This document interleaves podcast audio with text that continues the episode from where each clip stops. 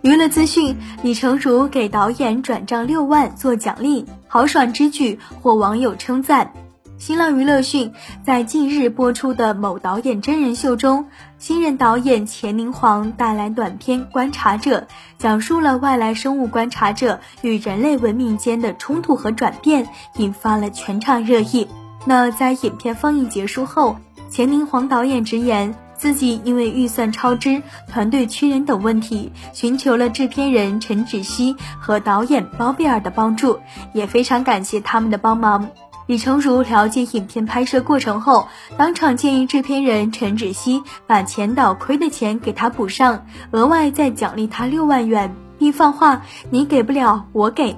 十二月四日晚，钱宁黄发文感谢，并晒出了李成儒的转账记录。那对于李成儒这样说到做到的举动，网友们纷纷点赞，并且称赞李成儒老师真的是伯乐，愿意花精力和时间去扶持后辈。不得不说，李成儒对于影视界一片赤诚之心，虽然毒舌，但是却把爱才惜才刻在了骨子里。钱导很幸运，李成儒也很有格局，鼓励年轻导演的心意非常值得敬重。